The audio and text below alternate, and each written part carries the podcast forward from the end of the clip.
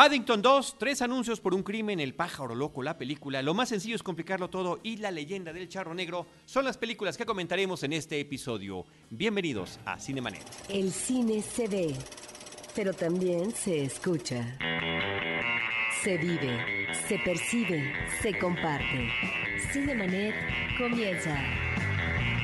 Carlos del Río y Roberto Ortiz en cabina. www.cinemanet.com.mx es nuestro portal, es un espacio dedicado al mundo cinematográfico. Yo soy Carlos del Río y a nombre de Paulina Villavicencio, nuestra productora, y de Uriel Valdés, les doy la más cordial bienvenida.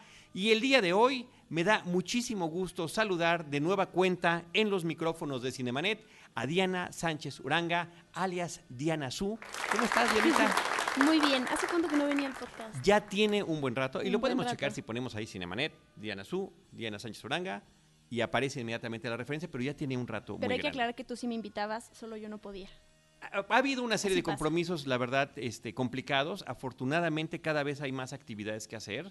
Eh, tú estás teniendo, y, creo que es un buen momento para recordarle al público todo lo que haces. trabajas en la revista Cine Premier, pero además de las actividades que tienes de manera cotidiana en la cuestión de la redacción y de la edición eh, de textos, bueno, también estás participando muy activamente en el contenido en video. Así es. Hace tengo una sección en video que sale cada viernes sobre los estrenos en plataformas digitales y en el cine y ya llevo más de un año haciéndolo. Así que ya no soy veterana, ya Eh, no debo decir eso. No, ya eres veterano. Ah, ya soy veterana. Ya estás añejada. Ah, sí. Ya pasó un año. Confundí el Ya te- término. ya te añejaste. Claro, ya no soy eso. Ajá. Así que felicidades y, y mucha actividad también en redes sociales, en Instagram, en Twitter Así es. y demás. Y demás, sí. Así que muchas gracias y qué bueno tenerte de vuelta. Normalmente además cuando vienes hablamos de cartelera porque justamente es de lo que tú estás más al tanto. En el caso de tus videos las recomendaciones no nada más son para cine sino también para televisión. Muy en particular me parece que Netflix Así es es. como que lo que más estás, estás manejando. Pero híjoles, yo ya estoy, por ejemplo, también con Amazon Prime a partir de, de varias cosas que me ha interesado ver allí. Por lo pronto Seinfeld, que ahí vive a- ahorita, ¿no? En el mundo digital, en el, el contenido eh, a través de estas plataformas. Este programa tan fabuloso que es una comedia de los noventas, que sigue siendo vigente, hilarante y demás. Y que este, está ahí alojado. Y bueno, más el contenido nuevo que ha estado sacando Amazon Prime, entre ellos de Marvelous Mrs. Maisel, que me parece que es formidable. Qué bueno que le han tocado tantos premios últimamente, pero muy bien merecidos. Así es. No, y otras también, ¿no? Hulu, que es esta Sí. plataforma de The Handmaid's Tale, que lo han hecho increíble y vienen con otras cosas como esta serie de los Animaniacs, que van a sacar ahí nuevos. El renacimiento, episodios. ¿no? El relanzamiento. el relanzamiento. Así que está bien padre lo que está pasando. Y fíjate además cómo en todos esos este, pues, reconocimientos, premios y demás, cada vez los contenidos creados para estas plataformas son los que están acaparando la atención. Así es. Así, Así, es. que tenemos que estar en todo y no nos da tiempo. Y no podemos. Esta semana, para hablar de la cartelera, te agradezco mucho que nos acompañes, Diana. Vamos a eh, adelantarnos un poquito con una película que creo que vale muchísimo la pena, que es Paddington 2. y que se estrena, ¿es 2 o 9 de febrero? 9 de febrero. 9 de febrero. Yo tengo una relación especial con Paddington porque fue el primer peluche que me regalaron mis papás hace ¿Es en serio? Es, es en serio. Y entonces eh, yo lo conozco desde hace mucho y me encariñé con él. Pero ¿Es el que creo nos acompaña hoy? es o sea, lo, traigo tres Paddingtons diferentes para los que no pueden estarnos viendo, pero aquí están acompañándome. Tres peluches diferentes de Paddington, de diferentes estaturas. Em, creo que la película le hace un retrato increíble em, y creo que si describiera, describiera yo a la película de Paddington como una persona, diría que es una, una persona con un buen corazón.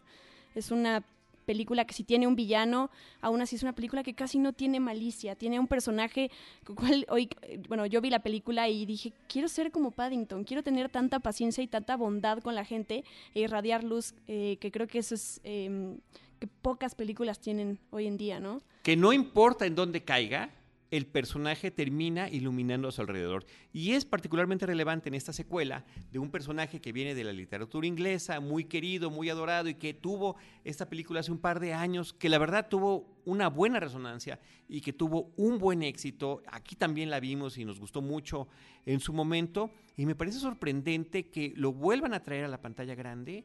Y creo yo, y me parece que tú tienes la misma opinión, que esta película termina superando a la original. Así es, estoy totalmente de acuerdo y, y además, bueno, el, el, creador de Paddington, que es este Michael Bond, falleció el año pasado, entonces creo que puede estar tranquilo en que el, el, el, legado y la recreación que están haciendo de Paddington en este caso, porque es una película live action y que él es, eh, está animado por computadora, eh, pues le hace, le, hace, le hace honor a todos los valores de esta literatura que dices tú, eh, inglesa, ¿no? Y bueno, es, particularmente esta película, el villano, como tú dices, es mejor. Hugh, Hugh Grant, Grant. es, es, bueno, nos gustó más que Nicole Kidman en la primera parte. Y creo que le metieron aquí, por ejemplo, esta parte de... La primera película es la presentación de Paddington y cómo nos encariñamos, porque si en, en, en Inglaterra es un personaje muy famoso, aquí no lo es tanto. No, no creo... yo creo que yo, lo, yo literalmente, mira, me sorprende mucho que tus papás te, hayan, lo, te lo hayan fomentado desde Claro. hace mucho tiempo, pero yo lo conocí con la película. Así Y es. de allí, pues como siempre, con investigar un poquito de qué se trata, rastrearlo. Y, y- y me era completamente desconocido y me parece que resulta entrañable. Sí, y está esta parte tierna, está esta parte familiar, y está este tema que a mí me sorprendió mucho en la primera película porque si bien a lo mejor los niños no se dan cuenta, el tema de la migración está ahí presente. Paddington Sí. es un osito peruano que termina en la estación de Paddington en Londres y por eso la familia que lo adopta le pone el nombre de Paddington. Porque no podían pronunciar su nombre correcto, creo. Así es. Sí, y es un osito que le gusta la mermelada de naranja. No sé, tiene todas estas cosas tiernas, pero al final también tiene estos temas que, que, pues, que te hacen reflexionar y más hoy en día con todo lo que está pasando en el mundo. ¿Cómo puede eh, llegar el personaje de Paddington a una familia, al seno de una familia inglesa y cómo la transforma y cómo también la familia lo transforma a él? Me parece que estamos ante una película que es sencilla, que resulta eh, eh, extraordinariamente interesante la forma en la que están manejando valores convencionales y, y ciertamente para poner el antagonismo siempre existe algún villano que tiene algún plan alterno. En la primera película era Nicole Kidman con el tema de la taxidermia y la posibilidad de disecar a este oso. Y en este caso, eh, Hugh Grant como un villano que lo que quiere es encontrar un tesoro perdido, lo cual, lo cual hace a la película también particularmente interesante. Pero para poder, y eso es parte de la historia, la anécdota e inclusive el tráiler, para poder obtenerlo termina incriminando a Paddington, A y Paddington acaba en la cárcel. Y creo que también es importante mencionar que la, esta película y la pasada tienen una fotografía muy linda. La primera película ten- tiene esta inspiración de Wes Anderson, tiene estas escenas simétricas y tiene eh, estos colores en el diseño de producción. Y creo que aquí también, por lo, menos en las escenas de la cárcel, creo que también se recrea eso. La película también le, importa presentar, eh, no sé, planos y tomas que, que son lindas también para el espectador. Hay una en esta película que es, no sé si eh, a ti también te, te gustó tanto. Eh, Paddington abre un libro, es estos libros eh, como plegables, se llaman los Pop-up. primos pop-up, ajá. Y, y la manera en que está animada esa, esa secuencia es, es increíble. No sé Es, si es impresionante. Es el tema de la relación que hay con Wes Anderson. Si a uno, si no tuviéramos el conocimiento y te dicen, y ves la película y te dicen, Wes Anderson dirigió Paddington 2, lo creerías. Totalmente. Lo, cre- lo creerías. Como lo estás diciendo tú con, el, con la fotografía, con el diseño de producción, con los colores pastel, con el cuidado extremo en cada uno de los emplazamientos de la cámara, creerías que es eso. Te remite a la filmografía de Wes Anderson, digo, de lo más reciente, el Gran Hotel Budapest, por ejemplo, ¿no? Por, de repente, porque ahí de repente explotaron los rosas, ¿no? ¿Te acuerdas? Sí, Con el sí, tema sí, de sí. la pastelería y demás, aquí también. Y el rosa explota en el lugar que menos te imaginarías. Y de repente la película hace referencia al cine musical y están ese tipo de coreografías que aunque no necesariamente haya la música, te está remitiendo hacia él y de repente también lo hay. Bueno, de verdad que es un deleite eh, en términos de cinefilia, en términos de cariño, en términos de historia, que no es gratuito que la película se haya estado ganando a pulso el reconocimiento de la crítica y también del público en los países donde ya se ha presentado. Sí, ¿no? Y a lo que tú te refieres eh, es que hace poquito también se ha hablado de que Paddington es, creo que la película con, con mayor cantidad de críticas positivas, ¿no? Bueno, te metes En a este Rotten sitio de. Rotten Tomatoes y tiene, hoy lo vi, tiene 170 críticas positivas y cero negativas. Entonces, ¿Y qué porcentaje andaba? en 100%. Sí, andaba en 100, 100%, sí, igual la última vez que lo vi 100%, también hace la semana pasada. Entonces, bueno, ya algo te dice eso, ¿no? algo. Pues sí, pues sí. Me tocó verla en la función de prensa en el, en el, en versión doblada. Fue una función familiar, llevé a mi hijo, la pasó sensacional. Está muy bien el doblaje, funciona muy bien. Sí, totalmente. Me parece que repiten las voces que habíamos visto en la película pasada, lo cual siempre ayuda para el tema de la continuidad y que eh, entiendo que la película se estará presentando en ambos en ambos idiomas. No estoy seguro si también vendrá la versión en inglés Yo me imagino a la que cartelera. sí. Sí, en los cines donde generalmente las animadas llegan con subtítulos, seguramente ahí va a estar también. Así que, bueno, el director es Paul King. Eh, a- además de, estamos mencionando mucho a, a este hombre, eh, Hugh Grant, como, como este villano que se integra, pero bueno, la película cuenta con un reparto muy interesante, ¿no? Este, Sally Hawkins está ahí. Sal- ni más ni menos. Ni más ni Oye, menos. está Sally Hawkins y creo que eh, eh, es, es evidente que a la hora de que filmó esta película ya tenía el compromiso con la otra y está, eh, hay una serie de homenajes a su papel en la forma del agua. Sí, totalmente. Y es qué curioso que, que lleguen a cartelera. Bueno, aquí, aquí porque se estrenó Paddington, se va a estrenar Paddington 2 casi bastante cercana a la fecha de La forma del agua, porque en Inglaterra se estrenó hace mucho, ¿no? Sí, Paddington 2. van a coincidir en cartelera. Así es, pero sí es interesante ver las actuaciones totalmente diferentes que, que, pues, que logra Sally Hawkins y que luego a raíz de eso también aprecias más lo que pueden llegar a ser los actores en pantalla, ¿no? Por supuesto. Brendan Gleeson regresa también con el personaje de esta tienda de antigüedades, eh, de la amistad que tiene con Paddington. Y aquí también hay un elemento que me, que me pareció muy agradable des- después de lo que vimos en la primera película. ¿Cuál es la relación de Paddington con sus vecinos en su cuadra londinense? Ay, sí, es, es, es, es lo mismo que yo decía al principio, que algunos no son tan fans de Paddington, pero la mayoría de la gente lo quiere cerca porque Paddington es, es, es un personaje que no tiene nada de, de malicia, ¿no? Es, es tan amable y no se siente forzado que sea así, no se siente que, bueno, es un personaje que, que ha vivido mucho y que, y que en algún punto eh, se enoja ni nada. Es un personaje realmente bueno que lo que quiere es compartir eh, pues, su bondad y su amabilidad con la gente. Así creo, es. Sí.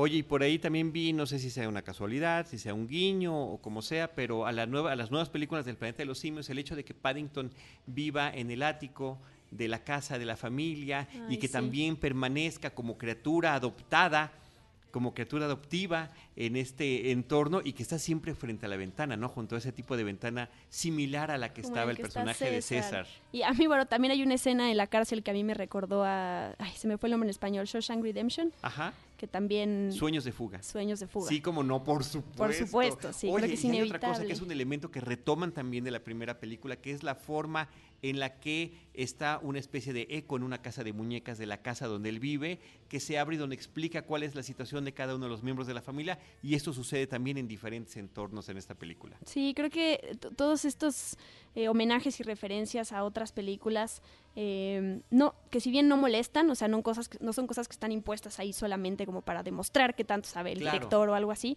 Quienes las conocen, quienes han visto las otras películas en las que, que las que inspiran a esto, pues es- son, son guiños agradables, ¿no? Son Sí, guiños totalmente, totalmente. se Y disfrutan. muy bien eh, utilizados, porque algunas veces parte de lo que inquieta es cuando está forzada una Claro. participación en alguna en alguna película donde cuando se quieren hacer referencias, pues que no necesariamente parecen sobrepuestas. Aquí parece como una parte integral de la propia película. Totalmente, algo súper orgánico. A mí, siempre que, yo pienso en estas referencias que, que sí son impuestas y que se sienten forzadas, a mí me pasó con Stranger Things. Eh, a lo mejor estoy En la diciendo segunda una... temporada en particular. Sí, estoy diciendo algo que, que no va, pero cada póster que salía, cada canción utilizada, sí, se- hay un punto donde se me hacía tan forzada al estarnos recordando la nostalgia y explotar lo retro y todo eso. Entonces, Están en los ochentas, están en los ochentas, están en los ochentas, están en los ochentas. totalmente, exactamente. Particularmente con el- a mí me pasó, pero con el soundtrack. Con el O sea, soundtrack. ya, o sea, no puede ser que todo el tiempo están escuchando los greatest hits de, mil- de- de esa década, ¿no? Sí, totalmente. Pero bueno, es un ejemplo. Eh, insisto, es la segunda temporada. La segunda temporada, sí, sí. La pr- en la primera no me pasó al contrario, en la primera me dejé llevar Sí. completamente. Bueno, pues ahí está Paddington 2 que estrena el 9 de febrero. Nos estamos adelantando para no solamente convidarlos, abrirles el apetito y de verdad que no dejen pasar la oportunidad, además de ver en pantalla grande, porque este espectáculo visual verdaderamente merece la palabra, merece, merece hacerlo, eh, merece verlo en pantalla grande. Totalmente, y para, para emocionarlos, o sea, el hecho de hablar de una película antes de que salga sola, a mí, a mí yo siempre lo, lo pienso como para emocionar a la gente y a lo mejor hasta darles tiempo de rever la primera película si no lo hicieron. Sí, porque ¿Sabes es una qué? historia es casi increíble. imprescindible, ¿eh? porque hay una continuidad muy importante. Eh, Sí. Inclusive hay ciertos personajes que tienen comportamientos similares a lo que, aunque sean personajes secundarios que aparecen ocasionalmente en la película, que están comportándose de una manera similar entre una película y la otra. Así es, así y que me parece que eso también es interesante. Muy bien, pues ahí está Paddington 2, que llega a cartelera el 9 de febrero. Por otra parte, Diana, tres anuncios por un crimen. eh, three billboards outside Ebbing, Missouri. sí que título, qué bárbaro. Ay, qué largo. Hasta tiene coma. El título tiene coma. El título tiene coma En el, en el poblado de Ebbingson, coma, en el estado de Missouri. Missouri. De Martin McDonough. Eh, bueno, hemos estado viendo esta película como está arrasando con premios, está llamando mucho la atención. Me parece que es posiblemente la gran competencia que tenga eh, la película de Guillermo del Toro, La forma Así del agua, es. en la próxima entrega de los Oscars el 4 de marzo. Pero bueno, más allá de eso, hay que decir que es una película que está hablando de este Estados Unidos, eh, interno de lo que está pasando en estos pequeños poblados, de la falta de oportunidades, de la falta de justicia, de la inequidad, de la, eh, del crimen y, de, y particularmente del feminicidio. Totalmente. Yo hice este ejercicio cuando, cuando preparé mis notas sobre Paddington 2 y hice esta eh, comparación de que Paddington 2 sería una película, una persona con un buen corazón. Tres anuncios por un crimen sería una persona completamente enojada, iracunda. O sea, si tuviera Sí. que describirla yo como una, como una persona, así es esta, esta película. El, el Pero manejo... déjame hacer además una, una Sí, sí, sí, observación allí, totalmente, este, totalmente. Diana. Una persona iracunda, pero que desafortunadamente su ira está plenamente justificada con lo que ha vivido a lo largo de su vida y no únicamente por la pérdida de su hija, que sobre eso está basada la historia. Esa es la premisa de la historia. Sí, totalmente de acuerdo. No, no te preocupes. Eh, este manejo que hace la película sobre, sobre la ira, y bueno, la ira justificada, por supuesto, me parece... Yo nunca había visto algo así. O sea, una película que lo maneje de esa manera. Y yo leí una crítica de- del sitio este de Roger Ebert que decía que la manera en que, en que el, em, el enojo está retratado en esta película no se retrata diciendo, bueno, estás enojado, pero esto tiene una cura. La, y la película es, estás enojado y, híjole, ya hay que vivir así, ¿no? Y a mí, o sea, me, me, pare- me, me- me parece sorprendente que, que porque es, es algo muy arriesgado, ¿sabes? Está hablando de una... Es que lo que pasa es, es... Eso sucede cuando las películas están retratando situaciones reales. Hace un rato estábamos hablando de la fantasía exacerbada. Y en este caso estamos prácticamente ante una historia naturalista. Así es. Sí, es todo el guion del director Martin Mac- McDonagh, ¿se llama? Así es.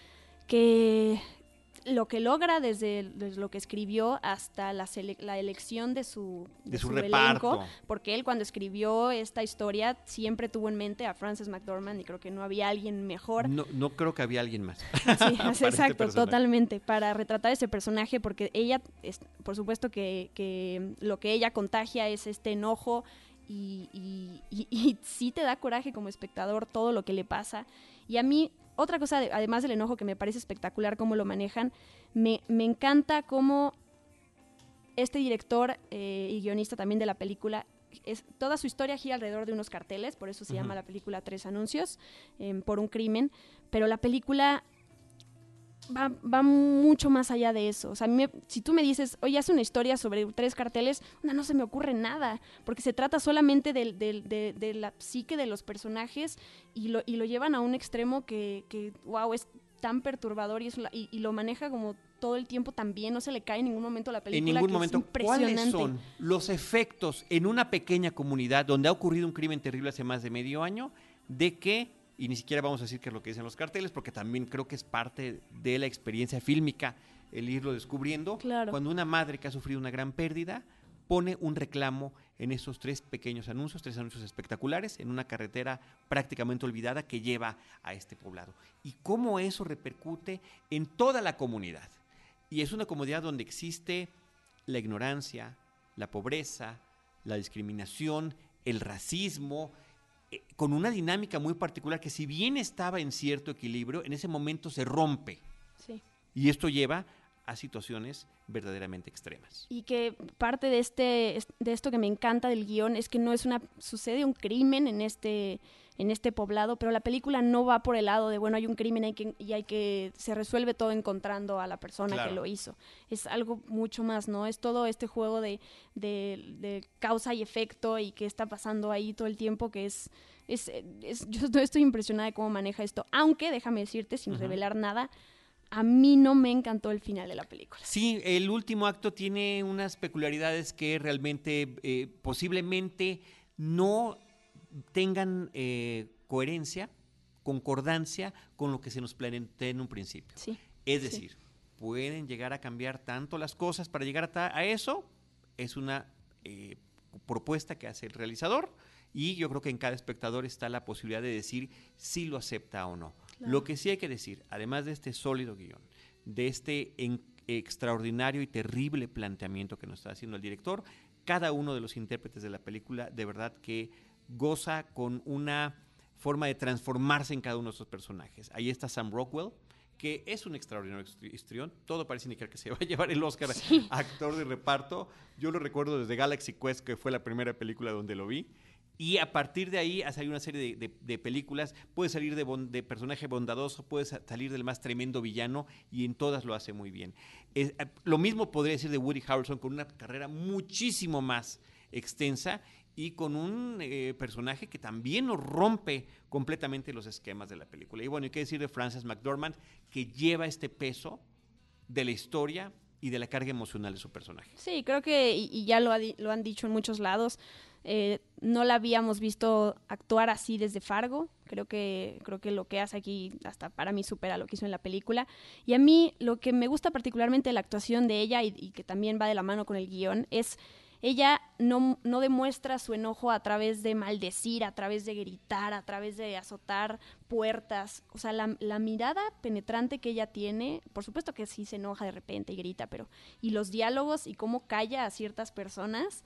eh, O las reacciones Wow. inmediatas ante agresiones que recibe. ¿Cuál es esa reacción? Cuando uno se quedaría pensando, ¿qué hago? ¿Dó- ¿A dónde voy? Hay una reacción ya inmediata después, insisto, de toda una serie de cuestiones que la han dañado eh, su psique y, y su situación emocional a lo largo de su vida, ¿no? Y que podemos entender muy bien, de repente con uno que otro flashback, de repente conociendo al ex esposo, eh, el trato con sus hijos, en fin, una serie de circunstancias que está viviendo este personaje. Sí, y, y como bien decías, parece ser que esta es esta y La forma del agua son las favoritas para llevarse el Oscar a mejor película, porque además esta ganó el, el SAG a mejor elenco, pero La forma del agua se llevó el de los productores. Y generalmente las películas que, que ganan en estas categorías son las que se llevan el Oscar a mejor película. Pero al- lo que quiero decir con esto es creo que está justificada las nominaciones que recibió también al Sí, Oscar, porque muy bien. la Siete verdad es que sí, nominaciones. siete nominaciones. Edición, el guion, la dirección, la película, Woody Harrelson, Sam Rockwell, Frances McDormand, que parece que todo, por todos los indicadores de las eh, entregas previas y demás,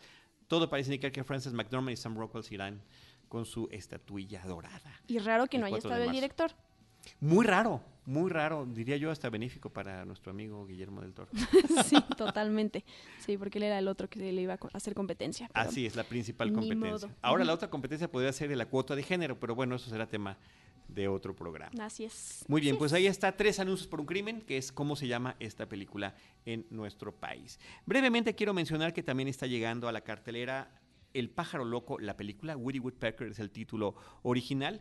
Este es una, una, una película que se está basando en este personaje, yo quiero decir, tan querido a lo largo de tantas décadas, que aquí en México muchos conocimos en nuestra infancia, distintas generaciones, por la repetición constante que había de sus caricaturas en televisión, pero data de la década de los 40, cuando el personaje es creado para Universal Pictures por Walter Lantz y que pasaba en el cine. Eran, eran cortometrajes para exhibirse de manera cinematográfica. Fue hasta después, hasta la década de los 70, en que empieza esta participación de recopilación de los cortos y creación de unos nuevos para lanzar este personaje a la pantalla casera y que ahí tuvo un éxito inusitado y además tenía una par- particularidad muy especial para quienes lo llegamos a ver, que era que el, el propio creador Walter Lantz salía en vivo, en persona, como también lo hacía Walt Disney en algunos episodios de Disneylandia, a platicar sobre lo que veríamos a continuación y algunas historias de loquillo, como le decía en ese doblaje, porque el doblaje era de Puerto Rico y tenía un tono muy especial y muy particular y muy raro eh, que, que sí nos llamaba la atención y contrastaba. Pero también curiosamente en, los, en las que fueron las películas originales eh, para cine, eh, Jorge Arbizu el Tata fue quien llegó a doblar la risa y las expresiones del personaje del pájaro loco. Y en la versión original de también de los 40, la primera voz del pájaro loco y la risa fue de Mel Blanc, este fantástico actor eh, de voces en Estados Unidos, que entre muchos otros personajes tenía ni más ni menos que a Box Bunny. Entonces, bueno, con todos esos antecedentes, como que daba muchísimo gusto que el personaje llegara para nuevas generaciones, sobre todo que se ha mantenido, por ejemplo, como mascota de los parques de Universal Pictures, ¿no? Eh, Universal Studios y demás. Bueno, pues eh, parece que esta película está patrocinada por producción brasileña porque ahí es muchísimo más querido que aquí en nuestro país. Picapau se llama, el, pájaro loco por allá, Woody Woodpecker. Y la película realmente, desafortunadamente, deja mucho que desear. Es una película muy simple, muy sencilla, muy elemental. Parece una película hecha para televisión, de acción real, donde lo único que está animado eh, en 3D es eh, en esta animación digital es, es justamente Woody Woodpecker. Pájaro. Sí, eh, ahora, curioso que la anécdota del origen del personaje para Walter Lance es que estaba de luna de miel en un bosque junto a un lago y no los dejaba dormir un pájaro carpintero. Y entonces el esposo, Walter Lance, quería eliminarlo y la esposa le decía, no, ¿por qué no mejor haces una caricatura sobre él? Y finalmente, aunque al principio fue un personaje secundario, terminó convirtiéndose en el principal personaje de Walter Lance. Eh, algo similar sucede en la película. Los personajes van a un bosque, están junto a un lago y el pájaro empieza a hacer este serie de travesuras y una amistad con el niño y demás, pero en un sentido tan elemental y tan básico que realmente la película tiene muchísimo poco que aportar y que puede ser de entretenimiento salvo para los muy pequeñitos. Estuve en una sala familiar, función de prensa con niños, eh, incluido, incluido el mío, y bueno, salieron contentos de ver el personaje. ¿También el tuyo? ¿Salió contento? Sí, sí, salió muy contento. Ah, Tenemos que hablar de su crítica cinematográfica más adelante. el personaje del papá de la película que empieza siendo un villano es Lance Walters, que es un juego de palabras con el Walter Lance, que era el creador de la película. Y sale por ahí Taila Ayala, que es una actriz brasileña, pues que por supuesto para eh, también hacer esta conexión con el público brasileño. Un poco lo que sucedió aquí en México ya con dos películas de Don Gato y su pandilla, que finalmente, aunque es de Warner Brothers, se hizo una producción eh, pues exprofeso prácticamente para el mercado mexicano. En el caso de esta película El pájaro loco, aunque se va a exhibir en, diferentes países, en Estados Unidos va directo a video. Illumination Entertainment, yo leí que ellos eh, inicialmente iban a hacer esta película. No sé, digo, nunca vamos a saber qué va a pasar, qué, qué hubiera pasado con los productos si, cinematográficos si hubieran estado del lado de otro estudio, pero sí, digo, la, la animación de entrada tampoco eh, es mm, eh, simplemente este aceptable. Nada particularmente excepcional. Da gusto que se respete la fisonomía que recordamos del personaje y que es en ese en ese contexto de la película donde tratan de meter temas como la protección de las especies la protección del medio ambiente. Bueno se, supone, se supone que es una especie que se suponía extinta y que todavía anda por allí este Woody o pájaro loco como lo conocemos. O sea habrá película 2 yo en Brasil seguramente En Brasil es probable que sea así como hubo Don Gato su pandilla 2 acá, pero acá realmente lo veo particularmente difícil. Yo creo que sería mejor revisitar aquellos episodios antiguos de las caricaturas originales que son verdaderamente geniales e hilarantes. Muy bien. Muy, bien, pues ahí está Woody Woodpecker o El pájaro loco, dos puntos, la película. Eh, Diana, vámonos ahora con una película mexicana que se llama Lo más sencillo es complicarlo todo es el tercer largometraje de un realizador mexicano que se llama René Bueno y que está eh, pues haciendo una historia sobre... ¿De qué es la historia? Sobre enamoramiento.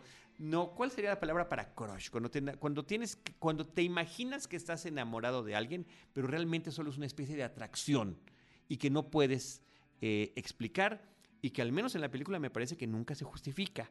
Y a partir de esta atracción que tiene una chica de 17 años preparatoriana con el mejor amigo de su hermano mayor, que es más de 10 años mayor que él, bueno, viene una serie de enredos y toda una serie de situaciones donde ella lo complica todo. Así es, de ahí el, título de, la película, ¿verdad? Y es la primera película que hace una, la actriz que se llama Dana Paola. Ella ya había actuado en telenovelas, había, platicábamos fuera de los micrófonos, que es alguien a quien yo Em, ya conocía por telenovelas, la fui a ver en em, Hoy no me puedo levantar y creo que es un, una chava muy talentosa, por lo menos yo nada más la conocía en la parte de, de la cantada. Y esta es la primera película que hace, entonces creo que creo que lo hizo. sí, es una película eh, extraordinariamente sencilla. Realmente me parece que el público es el que está familiarizado con todas estas presencias de televisión, particularmente telenovelas que aparecen a lo largo de ella, con una serie de mm, guiños, referencias hacia el cine que no sé si particularmente este público pudiera conocer. Ya eh, tuvimos una charla con el director y nos platicó sobre este, todo este tipo de detalles, así que los invitamos a que escuchen la charla con René Bueno sobre su película Lo más sencillo es complicarlo todo. Y para concluir este, este episodio también con un poco de cine mexicano, pues bueno, eh, resulta que también está coexistiendo en este momento en la cartelera La leyenda del charro negro, esta que es la quinta película de esta serie de películas que Anima Studios ha hecho en torno a personajes de leyendas, de mitos eh, que tienen que ver con nuestro país, que lo extrapolan hacia todo, hacia un pequeño que tiene contacto con lo sobrenatural y que a lo largo de esas películas lo mismo ha conocido a La Llorona, que a las momias de Guanajuato, que al Chupacabras. Y esta película aparentemente es la que tiene que cerrar todo este contacto porque además el personaje ha ido creciendo a lo largo de los años. Leo San Juan empieza siendo un pequeñito y termina prácticamente como adolescente a lo largo de estos años que se ha alejado de su casa y que se ha involucrado con todo este tipo de eh, personajes eh, de corte sobrenatural. Y eh, me parece, siempre lo he dicho con todas estas películas, si bien no son perfectas, no tienen el mismo ritmo que otros estudios que llevan décadas y décadas de ventaja manejando largometrajes animados para el público infantil y familiar, bueno, está la intención de mantenerlo y aterrizarlo en un entorno nacional, no puedo decir realidad porque estamos hablando de cosas sobrenaturales, pero que le dan su lugar a, las ciudades, ya sea Puebla, ya sea Guanajuato, eh, lugares muy particulares como Xochimilco. Y en esta película eh, que cierra, pues realmente varios de esos personajes los volvemos a encontrar. Tiene una secuencia que me parece padrísima, que tiene que ver con una feria extraña, donde suceden cosas y retos que tienen que pasar los personajes muy interesantes y donde tendrá que definirse cuál es el futuro de este personaje. El charro negro es esta figura, eh, una especie de diablo, pareciera el diablo del cuento de Macario, que te ofrece todo, pero finalmente también se quiere quedar con tu alma. Me gusta que es este traje negro, pero además está aderezado con figuras de huesos, calaveras y demás en su itinerario. Los los, los, niños han gozado estas películas a lo largo de todo este tiempo, desde que iniciaron las películas de las leyendas. Están en Netflix, por ejemplo. Este, mi hijo es aficionado a verlas a cada ratito y fuimos, por supuesto, de los primeros en asistir a este estreno que tuvo la película. Y desde mi punto de vista particular, me parece que es la mejor realizada, un poquito la más aterrizada de las películas anteriores. Algo que, que no me gustaba, perdón, ya más para concluir, es que en este eh, en esta forma de retomar las cuestiones que vivimos día a día en nuestra realidad nacional, está la del acoso y la de la burla, la, de lo, que se llama ahora bullying, ¿no? En un, en un término ya generalizado, eh, y que empieza desde la primera película, cuando el hermano mayor del protagonista de Leo San Juan le dice le, dice, le dice a Leo justamente chisguete porque el niño se ha orinado por un susto, ¿no? Y, esta es forma de estarlo molestando, pues desafortunadamente que hasta esta película, ya en otro tono, un poco más cariñoso y demás, pero finalmente pues no deja de estar ahí presente. Claro. A mí lo que, lo que me parece digno de destacar y de, celebrarles también es la película de la leyenda de la Nahuala que, em, se estrenó en el 2007. Ya pasaron con la más que arrancaron. de con la que arrancaron ya pasaron más de 10 años. esta película como se estrena en ese 2018 está marcada como 2018, como, como 2018, debe de ser. claro. Y entre esa y la siguiente que fue La Llorona pasaron cuatro años, pero entre La Llorona y las momias de Guanajuato fueron solo tres y entre Guanajuato y Chupacabras dos. Entonces creo que ahí está el, éxito que estas historias han tenido en taquilla, cómo la gente las pide y también cómo han eh, acelerado y agilizado el, proceso de animación. Digo, ya tenían personajes creados y entonces es un poco más fácil, pero... Pero qué padre, qué, padre celebrar a un estudio mexicano que siga haciendo esto y que, y que el, público eh, lo reciba bien y esté pidiendo más. Como bien dices, también en Netflix está esta serie que también está basada en las leyendas. Y y, y qué admirable, creo yo. Así es, Alberto Rodríguez es el realizador, él es, creo que ha hecho cuatro de estas películas, cuatro de las cinco, es eh, eh, un hombre ahora sí que de casa, de esta casa que es Anima Studios, así que enhorabuena para ellos y bueno, al final de cuentas está en cada eh, espectador ver qué tanto le han parecido estas películas. Si han visto las anteriores y les han gustado, bueno, pues estamos en esa línea en las que las podrán apreciar.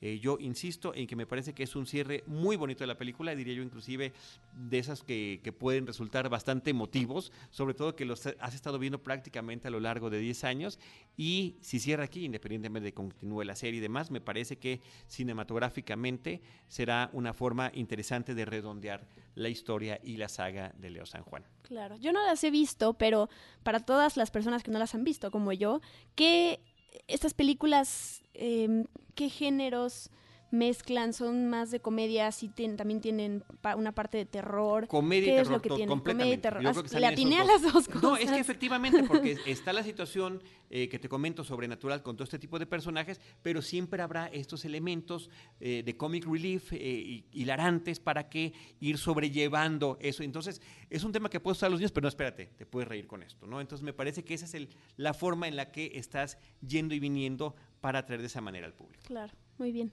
particularmente al público familiar. Pues muy bien, pues con eso concluimos, Diana, nuestro episodio del día de hoy, las películas que comentamos, La leyenda del charro negro, lo más sencillo es complicarlo todo, El pájaro loco, la película, Tres anuncios por un crimen y Paddington 2.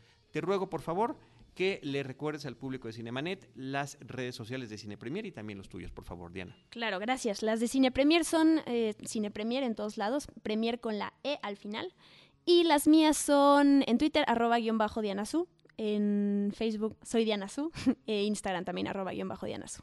Estupendo. Pues te agradezco muchísimo y de verdad que me da mucho gusto que, que en esta ocasión hayas podido venir a nombre de Roberto Ortiz, de Diana Gómez, de María, de la general Lola, que María Ramírez, que no nos pudieron acompañar en esta ocasión y que estuvieras como conductora invitada de este espacio. Muchas gracias, Diana. Espero volver pronto. Gracias. Muy pronto. Nosotros estaremos en arroba cinemanet, eh, facebook.com diagonal cinemanet, cinemanet 1 en Instagram y cinemanet 1 en YouTube. En cualquiera de esos espacios, nosotros les estaremos esperando con cine, cine y más cine. Cinemanet termina por hoy. Más cine en Cinemanet.